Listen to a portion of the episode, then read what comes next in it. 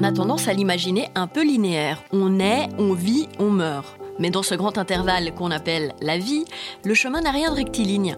On aime, on pleure, on trébuche, on se relève, on bifurque, on affronte, on rit, on apprend. Sur cette route sinueuse, notre seul véhicule, c'est lui, notre corps.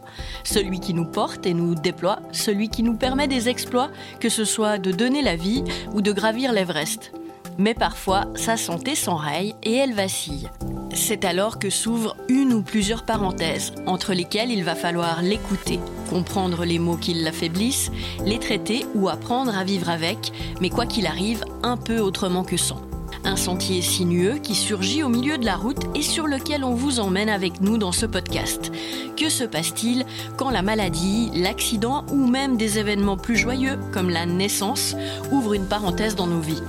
Le dernier lundi de chaque mois, vous plongerez au cœur de différentes thématiques santé au travers des témoignages des premiers concernés et avec l'éclairage des spécialistes de la santé.